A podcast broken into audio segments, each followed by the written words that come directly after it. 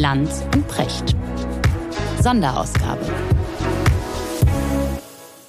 Richard, schönen guten Morgen. Freue mich, dass wir uns heute hören. Ja, guten Morgen, Markus. wo, wo bist du? Ach, ich bin zu Hause. Ich bin gestern nach Hause gekommen aus Spanien, war um halb zehn da und habe mir aber die Ergebnisse der Wahl dann schon vorher vom Handy angeguckt. Genau. Und selten war ich so neugierig auf die Antwort auf die Frage, was geht dir durch den Kopf? Ich glaube, das äh, wichtigste Wort, das mir durch den Kopf geht, ist Würdelosigkeit. Also ich habe unwürdige Politiker erlebt, allen voran Armin Laschet und Annalena Baerbock. Beide haben äh, auf ihre Art und Weise großartige Niederlagen erlitten. Laschet mhm. natürlich jetzt, sagen wir mal, neutral gesprochen noch eine viel, viel bedeutendere. Ne, hat die CDU auf ein absolutes Minimum runtergewirtschaftet. In so einer Lage nimmt man seinen Hut und dann schwadroniert man nicht darüber, dass man den Auftrag zur Regierungsbildung hat. Das ist unfassbar. Ich stelle mir einen Helmut Kohl vor, der eine Wahl verloren hat und anschließend dann, der, zum Beispiel als er gegen Schröder verloren hätte, gesagt, der Bürger, der Wähler hat uns ein Mandat zur Regierungsbildung gegeben und wir werden jetzt Sondierungsgespräche aufnehmen. Also das ist unfassbar, was da passiert. Ne? Das muss man wirklich sagen, skandalös. Und ich finde es genauso würdelos von Frau Baerbock. Ja, die hat dann hundertmal das Wort gemeinsam betont, so zu tun, als hätte man gemeinsam verloren. Sie hat durch ihren Ego-Trip den Grünen viele Prozentpunkte gekostet, möglicherweise sogar die, die erste Rolle. Es war dies Jahr nicht genau. so schwierig, als erster über die Ziellinie zu gehen. Und dann wird sie jetzt wahrscheinlich damit belohnt, dass sie das für die Grünen schlechtestmögliche Amt, nämlich das Außenministerium, übernimmt. Es ist doch eine Katastrophe. Ich meine, man muss in so einer Situation zurückstecken. Also wenn sie noch ein Ministerium kriegen dürfte, dann das Entwicklungshilfeministerium. Ja, das ist interessant, was du da sagst. Es wurde ja im Vorfeld so häufig betont und speziell auch bei den Grünen betont, äh, auch bei uns in der Sendung, dass es angeblich um eine viel größere Sache geht, um eine Sache geht, die viel größer ist als man selbst. Dass es um eine Menschheitsaufgabe geht, um eine Menschheitskrise, um die Klimakrise und so weiter. Und ich habe das von, von, von ihr auch im Speziellen seit langer Zeit kann ich das nicht mehr richtig nachvollziehen. Also das ist einfach eine hohle Phrase, wenn man, wenn man das immer wieder so sagt und am Ende aber immer wieder dokumentiert, worum es dann am Ende doch geht, nämlich um einen selbst.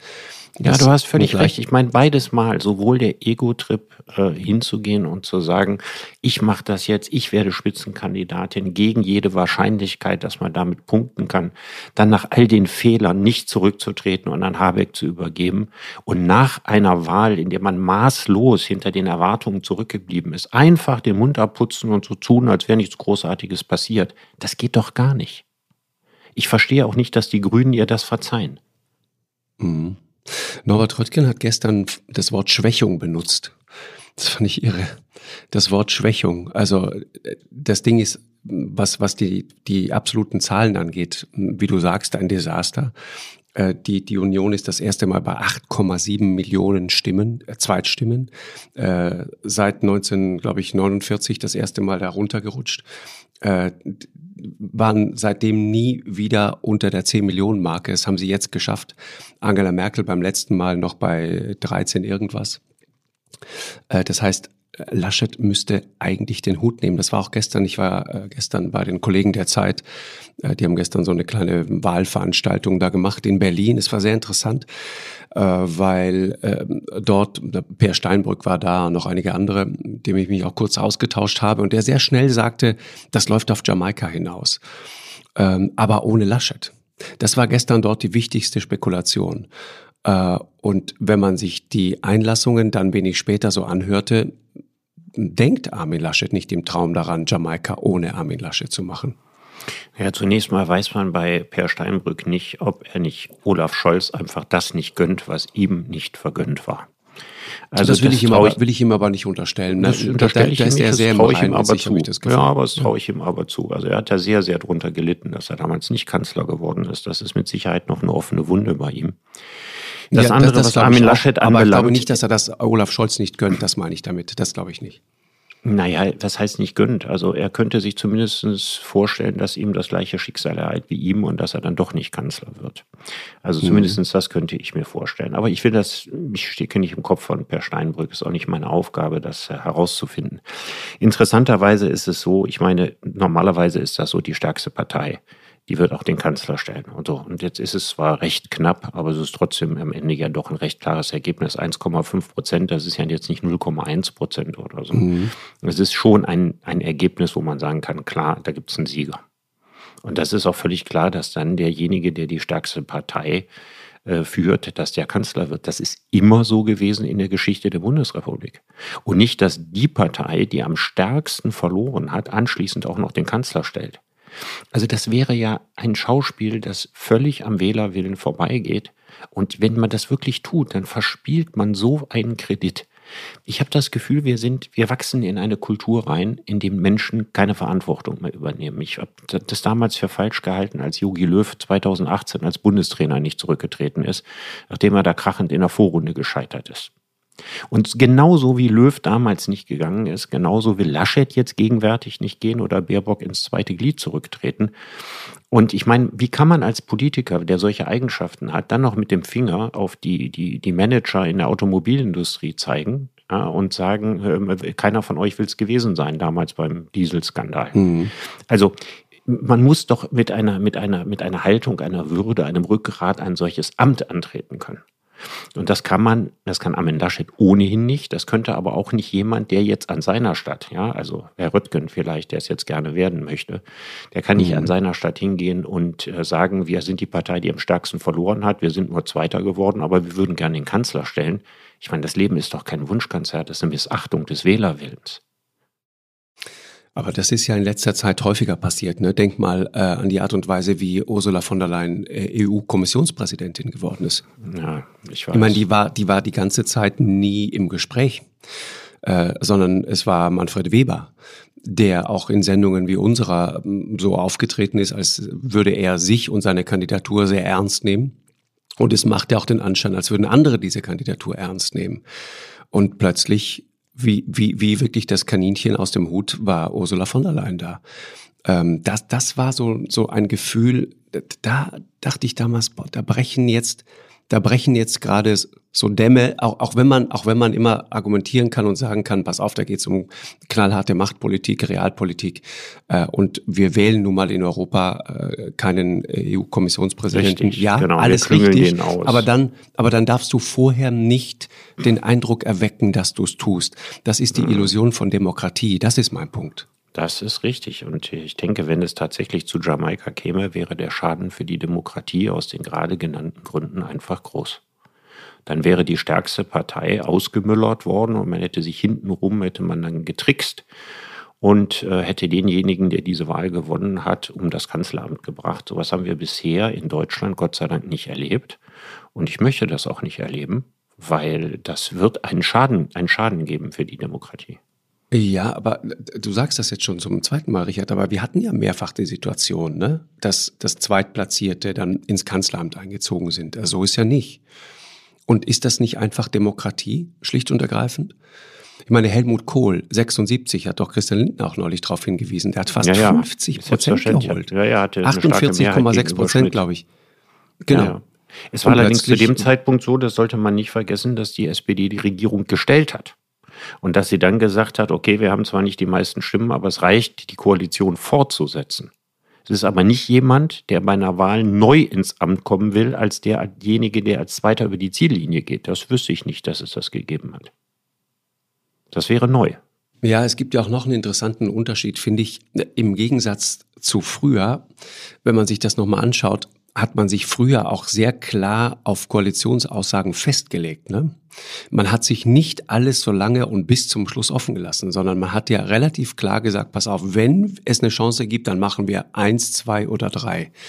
Und das mhm. war ja jetzt in dieser Geschichte das reiner nackter Machtpoker, man legt sich auf niemanden fest, äh, wie verzweifelt Olaf Scholz verständig versucht hat, durch die, durch die Blume zu sagen, auf gar keinen Fall mit der Linkspartei, um aber trotzdem immer Sätze zu formulieren, mhm. die für die, die das unbedingt glauben wollten, genau, äh, das trotzdem möglich gemacht haben. Ja.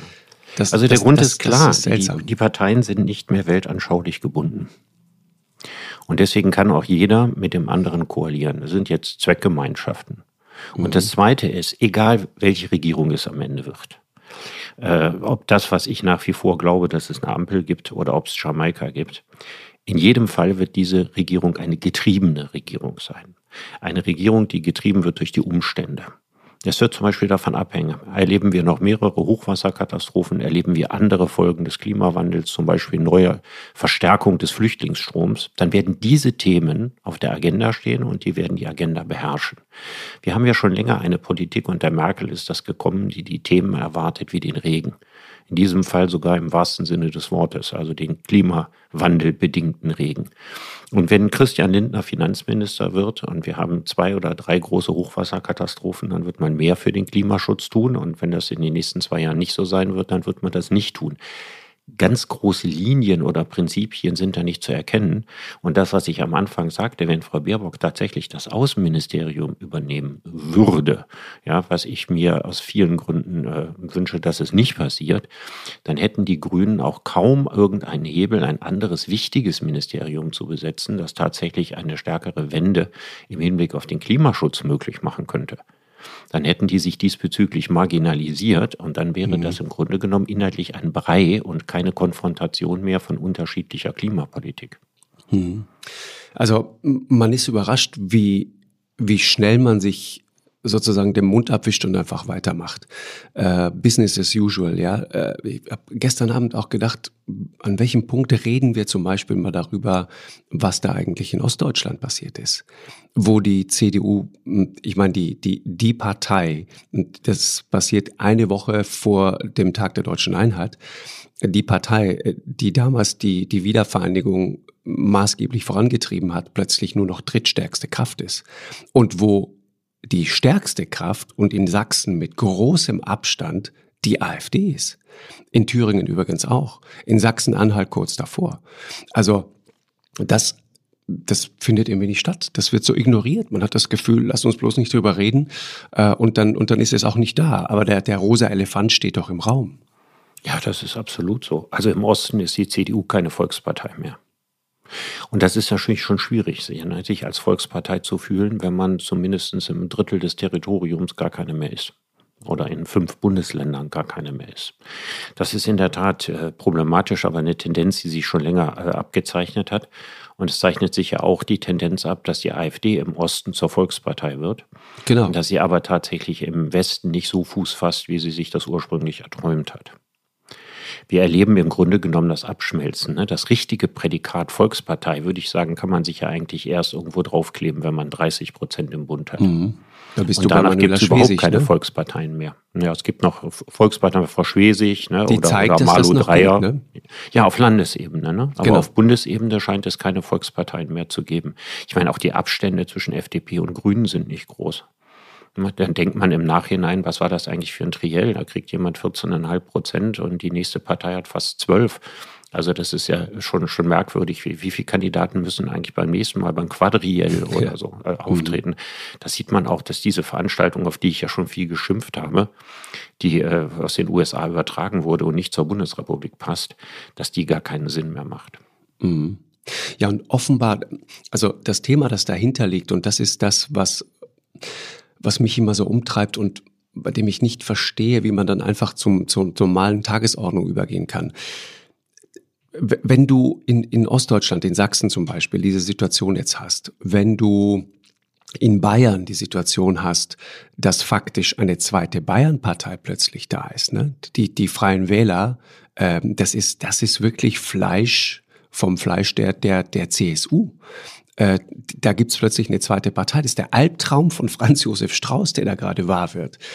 Äh, dieses schlechte Ergebnis auch von Söder, der das dann versucht, irgendwie Richtung ähm, Bundes-CDU zu schieben, was aber natürlich bestenfalls die halbe Wahrheit ist sondern da gibt's Leute, die sind nicht einverstanden mit Corona-Politik, die, die nehmen diesen harten Schwenk in Richtung Umweltpolitik nicht ernst, die nehmen ihm den Bienenzüchter nicht ab und so weiter und so weiter. Also da geht's um Glaubwürdigkeit, die da verloren gegangen ist.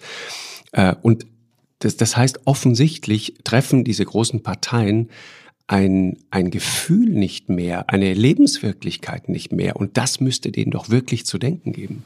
Ja, aber es, es, also sie schaffen es ja auf Landesebene, ne? da können sie es gelegentlich noch machen. Im Bund schaffen sie es einfach nicht mehr. Und das ist das, was ich vorhin sagte, weil sie nicht mehr weltanschaulich gebunden sind. Die SPD repräsentiert nicht mehr die Arbeiterschaft. Äh, das katholische Milieu, das sehr, sehr prägend war, 50er Jahre bis in die 80er Jahre rein in der Bundesrepublik, spielt angesichts der zunehmenden Marginalisierung der katholischen Kirche und auch der zunehmenden Marginalisierung überhaupt der konfessionellen Gläubigkeit auch nicht mehr den, der hat nicht mehr den Kit, nicht mehr diese Bindungskraft. Da formt sich keine Weltanschauung.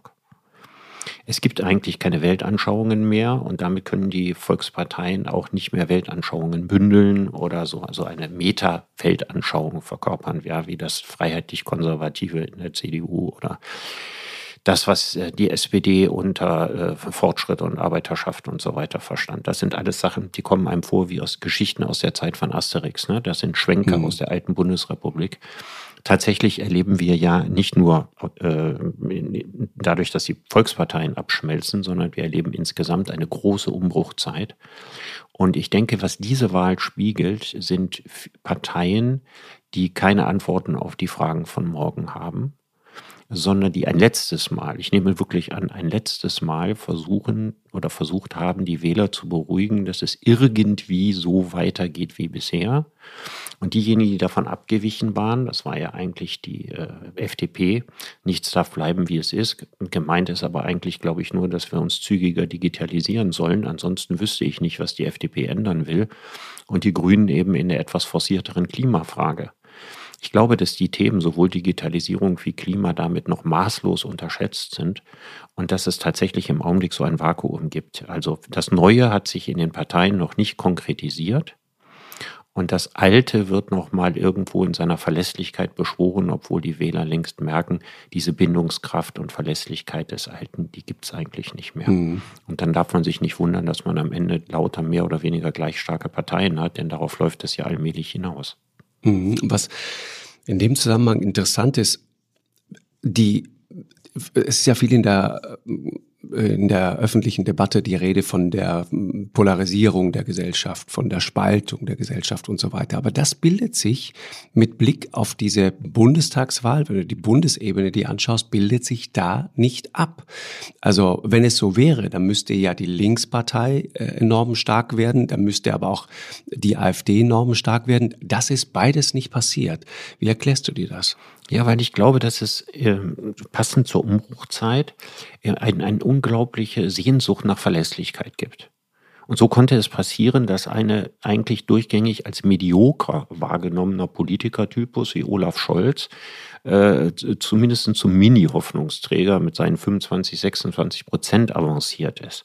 Also es geht darum, dass die Leute denken, alles verändert sich, ja, die Titanic sinkt, aber wir wollen doch mal so kuschelig und wir wollen es doch noch mal so haben und wir wollen jemand an Deck haben, der sagt, nee, war gar kein richtiger Eisberg und so.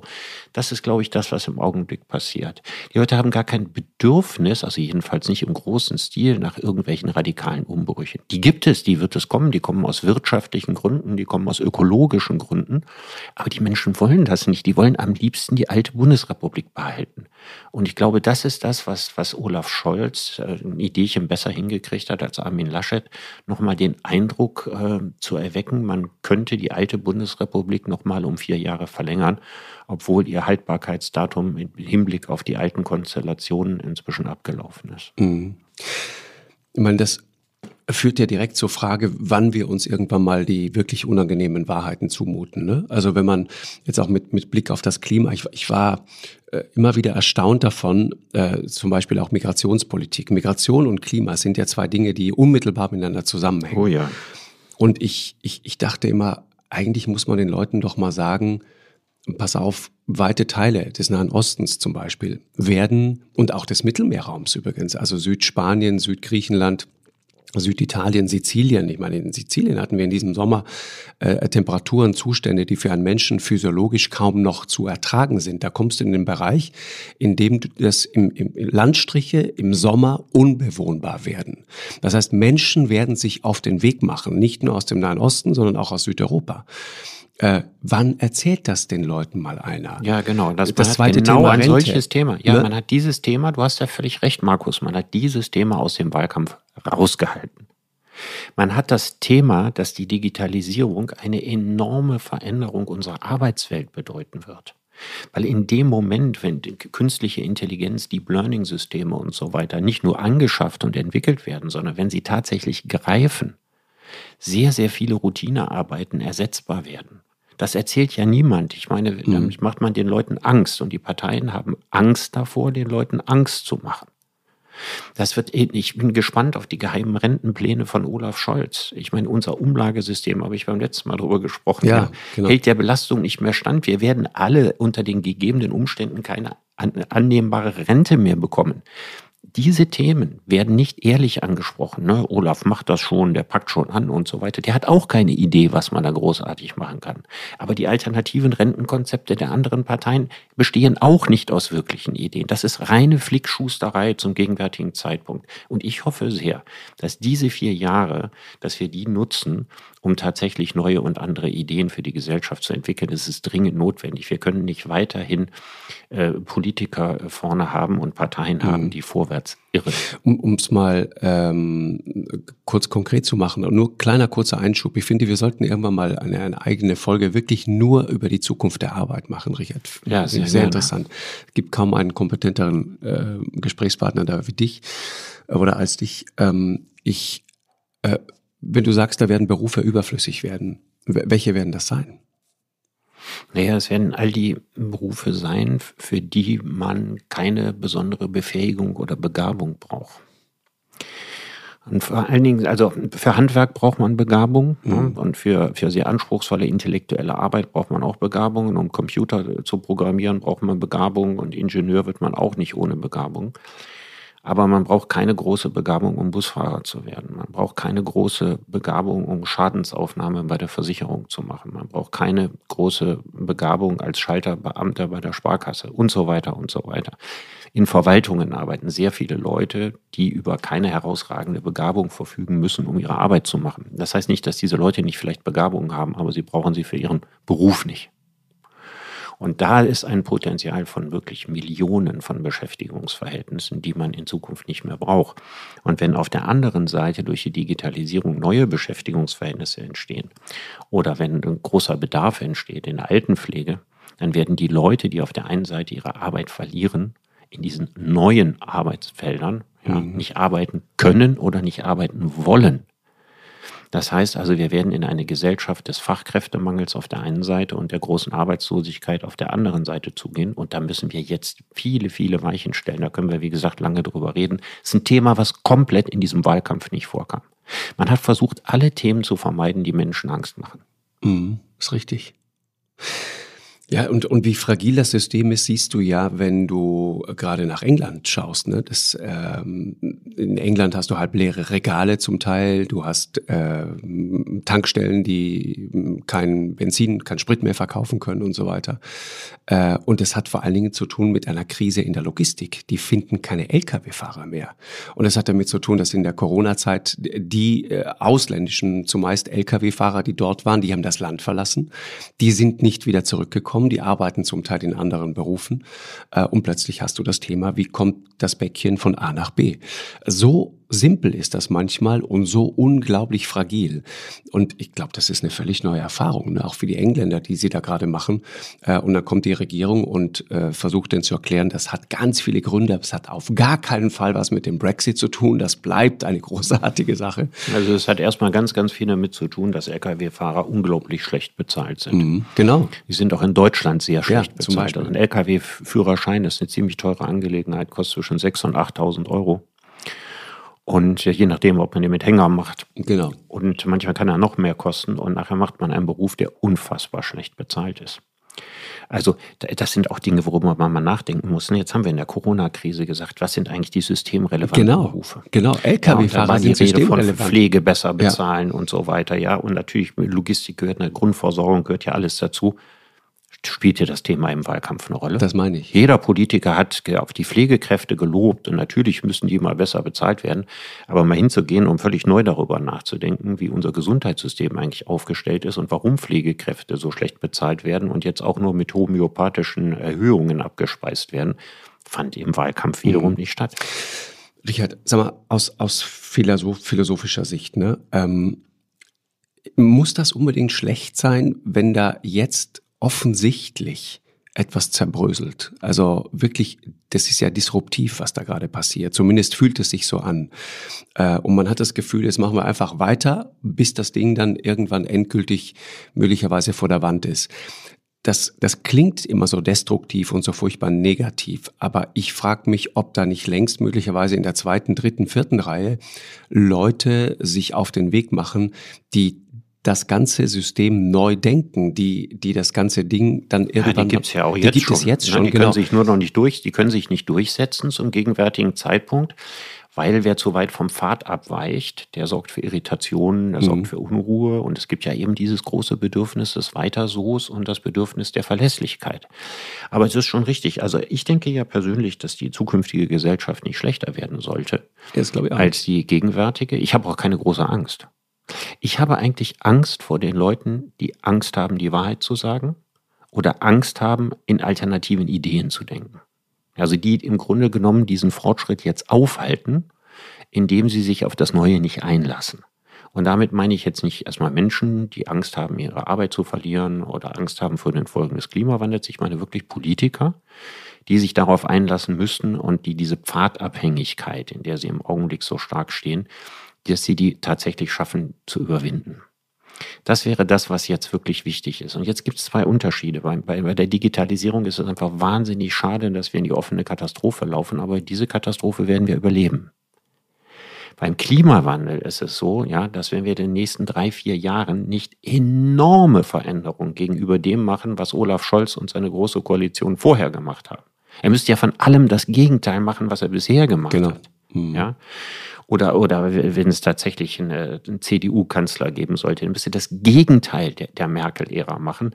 Wenn wir das, das Pariser Ziel noch schaffen wollen, was wir ehrlich gesagt sowieso nicht mehr schaffen, aber selbst wenn wir das Zwei-Grad-Ziel, was schon mit verheerenden Auswirkungen einhergeht, erreichen wollten, dürfte kein Stein mehr auf dem anderen bleiben.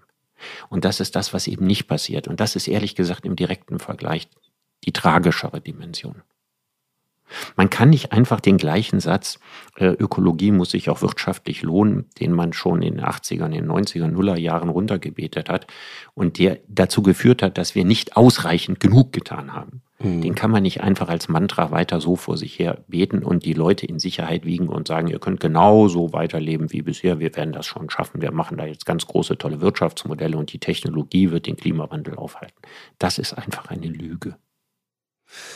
Ja, man merkt auch die, die, die, die Illusion, die sich da manche so machen. Ne? Also wenn man Armin Laschet neulich gehört hat, der, der glaube ich, im, im äh, Triell irgendwie sagte, vom Klimawandel wissen wir seit den 90er Jahren, dann denke ich immer, wo hast du in den 80ern gelebt? Ja, das, das, das kann einem doch eigentlich nicht entgangen sein.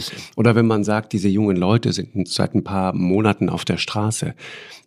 Ich kenne Luisa Neubauer seit mittlerweile drei oder vier Jahren persönlich und die war immer zu dem Thema bei uns in der Sendung. Also, aber offenbar ist das erst seit ein paar Monaten für jemanden wie Armin Laschet auf dem ja. Radar. Weil, ja, weil es nicht passt. Ja, also das ist ja das ganz große Problem. Die, die, der Klimawandel passt nicht ins Denken weder der SPD und ihrer Gewerkschaften ja, und noch in das Denken der CDU. Für beide ist das ein Anschlag auf all das, was sie bisher immer gesagt haben. Wirtschaftswachstum um jeden Preis, Hauptsache Beschäftigung und so. Und jetzt muss man plötzlich sagen, Hauptsache, ja, das Klima retten, also die Menschheit retten vor den Klimafolgen. Mhm. Und an zweiter Stelle Wirtschaftswachstum und Beschäftigung. Und das geht nicht mehr in die DNA von Parteien rein, die wie die SPD 150 Jahre alt sind oder wie die CDU immerhin seit Ende der 40er Jahre existieren. Die kriegen das nicht mehr eingespeist in ihre DNA. Die schaffen das nicht mehr, sich innerlich darauf wirklich einzustellen. Und die versuchen immer noch ihre, ihre, ihren Halt zu finden in den Weisheiten von früher. Mhm. Weisheiten könnte man in dem Zusammenhang auch mit SZ schreiben. Ähm, ich habe gerade überlegt, ob ein System, das erkennbar, wenn man sich diese Bundestagswahl gestern nochmal anschaut, das hat ja bei keinem wirklich Begeisterung ausgelöst. Also einerseits dieser Widerspruch, ganz hohe Wahlbeteiligung, die Leute wissen, verstehen, dass es um was geht. Und auf der anderen Seite dieser große Zweifel, wen wähle ich jetzt eigentlich? äh, wie, wie, an, an welcher Stelle mache ich mein Kreuz? Da gab es ja bis zum Schluss große, große Unsicherheit, was ja im Grunde der sichere Nachweis dafür ist, dass einfach keiner der Kandidatinnen, Kandidaten die Leute wirklich elektrisiert und begeistert hat. Und ich frage mich, ob da gestern auch ein System an sein Ende gekommen ist, nämlich die, die Frage der Rekrutierung von Spitzenpersonal für Parteien. Ich meine, die, die im Grunde fast eigentlich alle drei sind dort, weil sie nicht, weil es da draußen so eine riesige Zustimmung gäbe, sondern weil es die innere Logik der Partei so verlangt hat. Und die Frage ist, was entsteht da jetzt daraus? Muss da nicht wirklich, darf da kein Stein auf dem anderen bleiben? Muss man das komplett neu denken? Ja, das, die Sache ist ja, wenn man das komplett neu denkt, dann müsste man ja wirklich darüber nachdenken, ob Parteien äh, für die Demokratie des 21. Jahrhunderts äh, eine Conditio sine qua non sind, ohne die es nicht geht. Ähm, ob das tatsächlich so sein muss, weil Parteien sind auch irgendwann mal historisch entstanden, sind Kinder der ersten industriellen Revolution. Am Anfang als reine Interessensvertreter, nicht als Volksparteien. Genau. Sind ja erst sehr viel später in der Bundesrepublik ja überhaupt erst in den 50er Jahren zu Volksparteien geworden ne, die SPD durch das Godesberger Programm, vorher dezidiert als Arbeiterpartei sich verstanden hat. Jetzt ist die Ära der Volksparteien vorbei und jetzt kann man natürlich noch weiter fragen und kann sagen, es ist die klügste Idee, tatsächlich Parteien zu wählen. Weil das ja heute auf der einen Seite so ist, dass es enorm psychologisch zugeschnitten ist. Ich möchte einen Politiker wählen, der mir sympathisch ist, ne, den ich mhm. mag, den ich für kompetent halte. Und gleichzeitig wähle ich aber eine Partei. Und das ist ja sehr häufig so, und das haben wir jetzt wieder gemerkt. Ne? Also es, es gibt nicht besonders viele SPD-Fans in Deutschland, aber es gab in dieser speziellen Situation vergleichsweise viele Olaf Scholz-Fans. Und man fragt sich, wenn Partei und Person so weit auseinanderdriften, ja, genau. müsste man nicht darüber nachdenken, was eine gute Alternative zur gegenwärtigen Fassung von Parteiendemokratie ist. Andererseits, die Parteien werden das von sich aus nicht in Frage stellen. Und sie sind ja quasi diejenigen, die darüber zu entscheiden hätten. Es ist also ziemlich schwierig, wenn sich jemand im Wohnzimmer ein anderes System ausdenkt, dann hätte er überhaupt gar keine Möglichkeit, irgendjemanden davon zu überzeugen. Und die Parteien wären an nichts so wenig interessiert wie an ihrer Selbstabschaffung oder an einer totalen Veränderung ihres Zuschnitts. Sodass ich immer glaube, so wichtig die Frage ist, so wenig kommen wir in nächster Zeit in dieser Frage vorwärts. Da bin ich ganz pessimistisch. Also ich glaube, das bleibt noch relativ lange beim Alten. Nur, dass es noch mehr Parteien geben wird und was es wahrscheinlich noch mehr geben wird, sind Personenparteien. Also ich könnte mir vorstellen, dass das, Macron. was Macron in Frankreich gemacht hat. Mhm. Ne? Also quasi in den Ring zu springen als jemand, der nicht parteipolitisch in irgendeiner Form vorgeprägt oder vorbelastet war und die Menschen hinter sich zu versammeln. Das könnte ich mir vorstellen, könnte in, schon bei der nächsten Bundestagswahl eine Rolle spielen. Kurz in Österreich, ne? nichts anderes.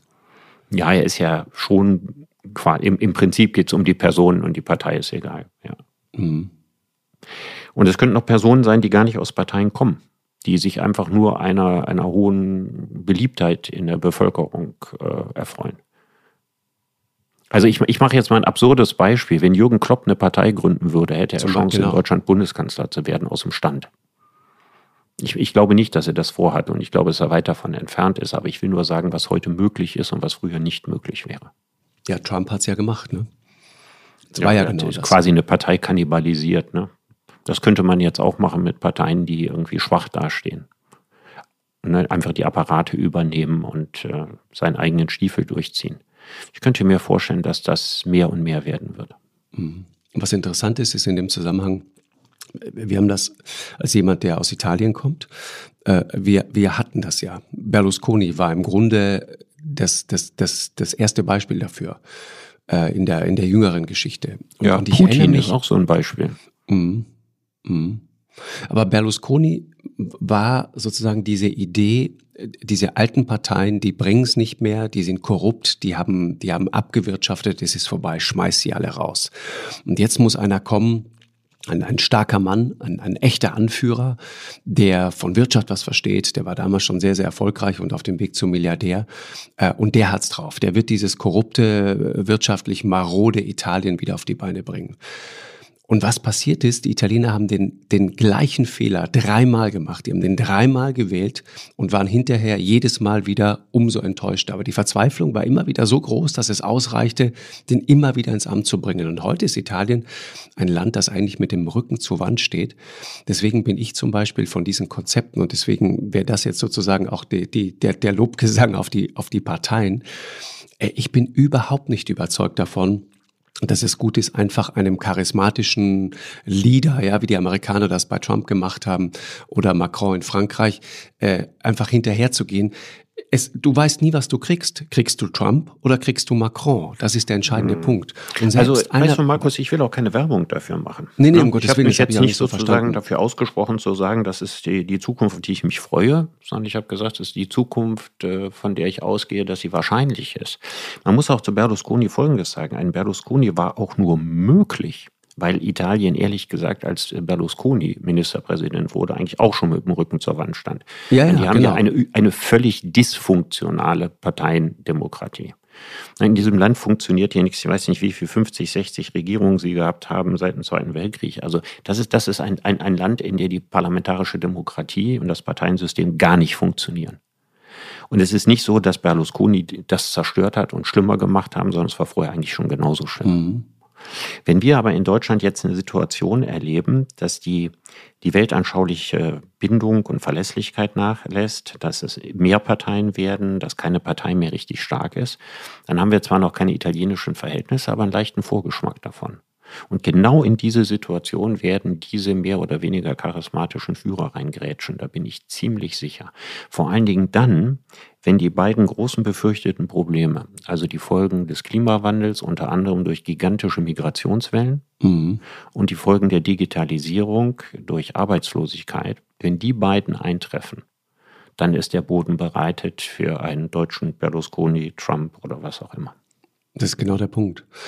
Und was ja ganz interessant ist, das darf man auch nicht unterschätzen. Ich, wenn du Gelbwesten zum Beispiel in Frankreich dir anschaust, wenn du viele, viele andere Probleme, muss man jetzt nicht alles im Einzelnen aufzählen, aber in Frankreich dir anschaust, dann hat man schon auch das Gefühl, das hat was damit zu tun, dass diese Bewegung von, von Macron, die sind einfach, die sind zwar in Paris, ja, die sind da etabliert, die sind dann da, die sind da groß und die sitzen dann im Élysée und keine Ahnung was alles, aber Du hast draußen in den, in den kleineren Städten, in den kleineren Dörfern, irgendwo auf dem Land, und je weiter du rausgehst, umso weniger, hast du einfach nicht diese Verankerung, diese Verwurzelung äh, und diese Verbindung zu, zur, zur, zur Spitze der Partei, wie du es zum Beispiel hast in so einem Land wie Deutschland, wo du weißt, okay, es gibt die CDU und es gibt dann die ganzen kleinen äh, Vereine bis hinein äh, in, in, in, zu, zum Bürgermeister, Landrat und so weiter, alles, was da eine Rolle spielt.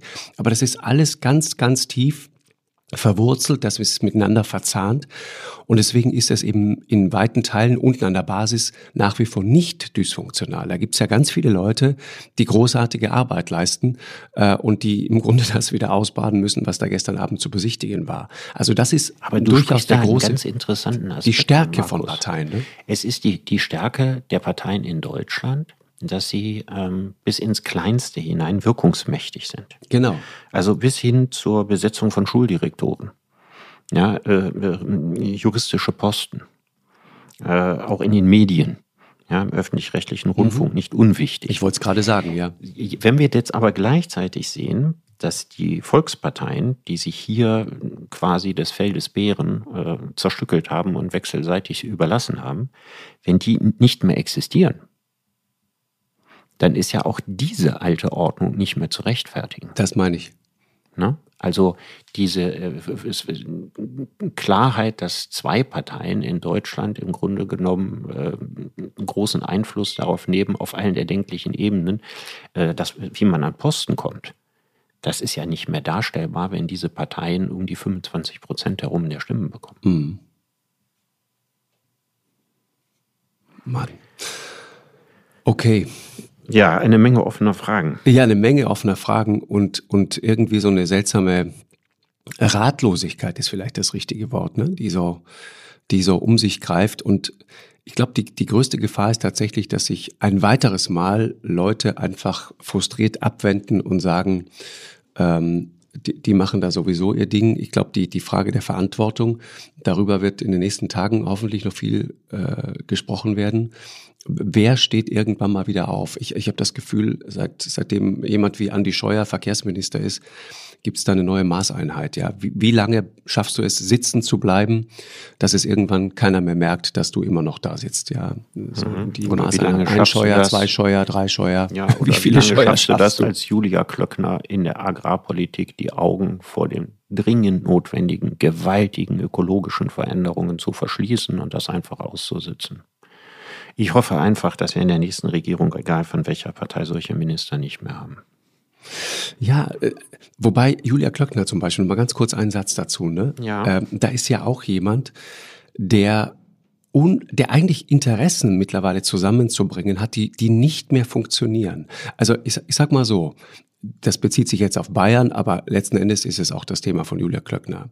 Ähm, dass Markus Söder jetzt so viele Wähler an die freien Wähler verloren hat, hat ja auch mit dem Frust der Bauern, der Landwirte dort in diesem äh, auf dem Land zumal äh, sehr äh, bäuerlich geprägten Bayern zu tun die nämlich einen Wahnsinnsfrust darüber haben, dass plötzlich so, so offensiv grüne Politik gemacht wird. Äh, Du denkst an das Volksbegehren zu den Bienen und so weiter.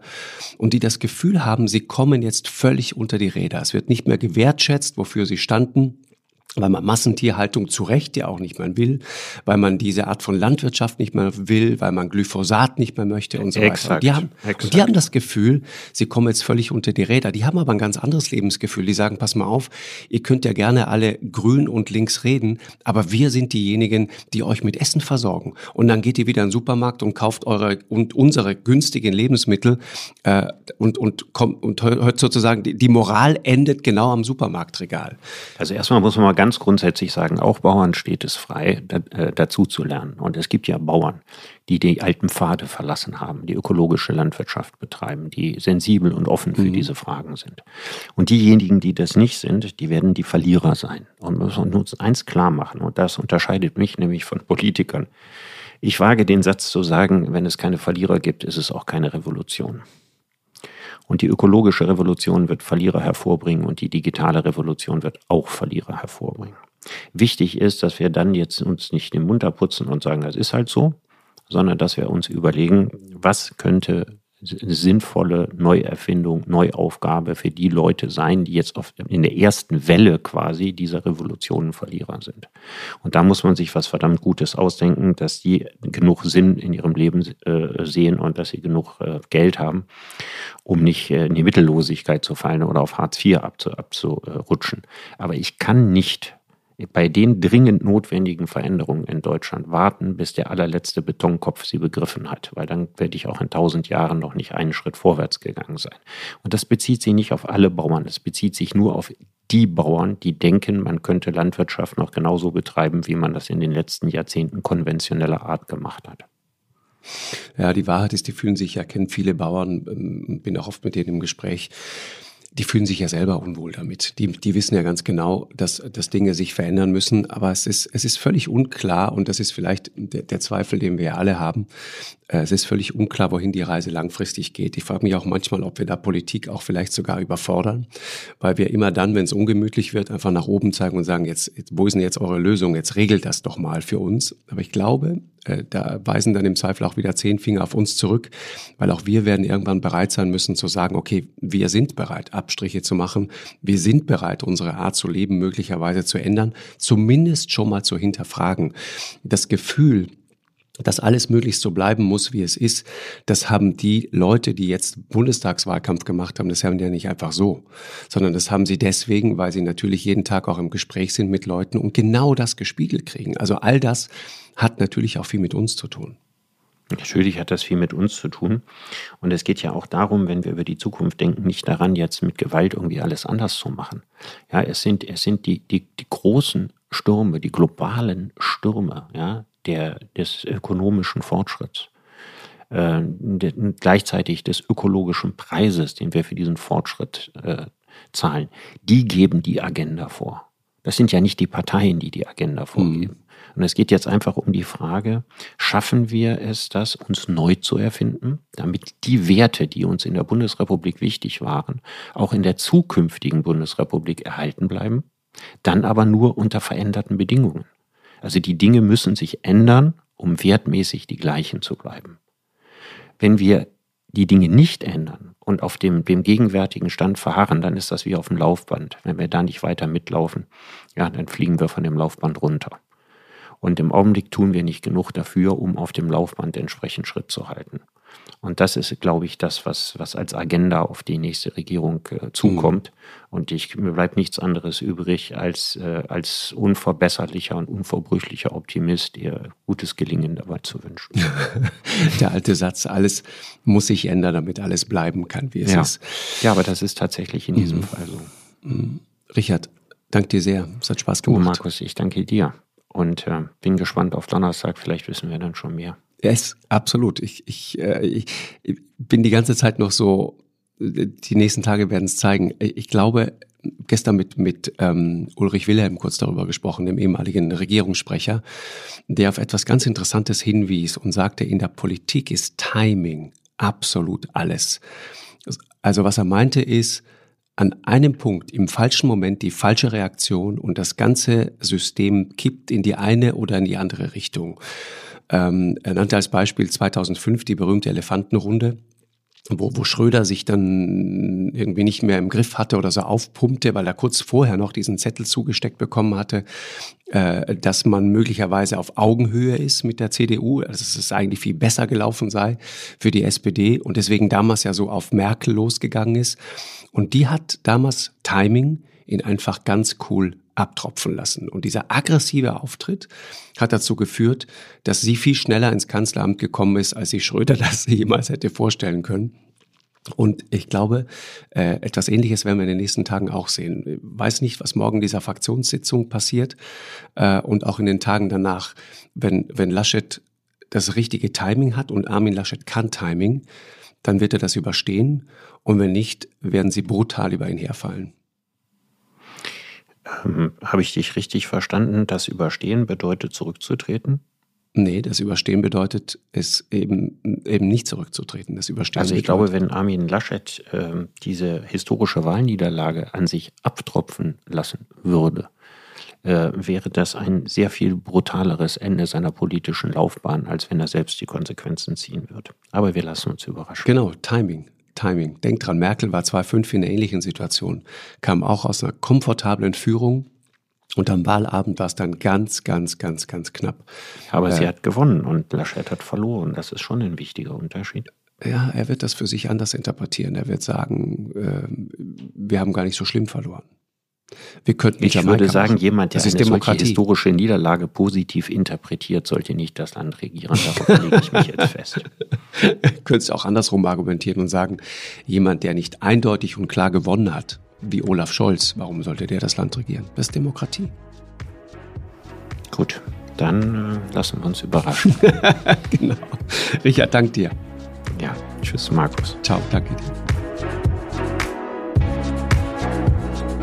Eine Produktion von M hoch 2 und Podstars bei OMR im Auftrag des ZDF.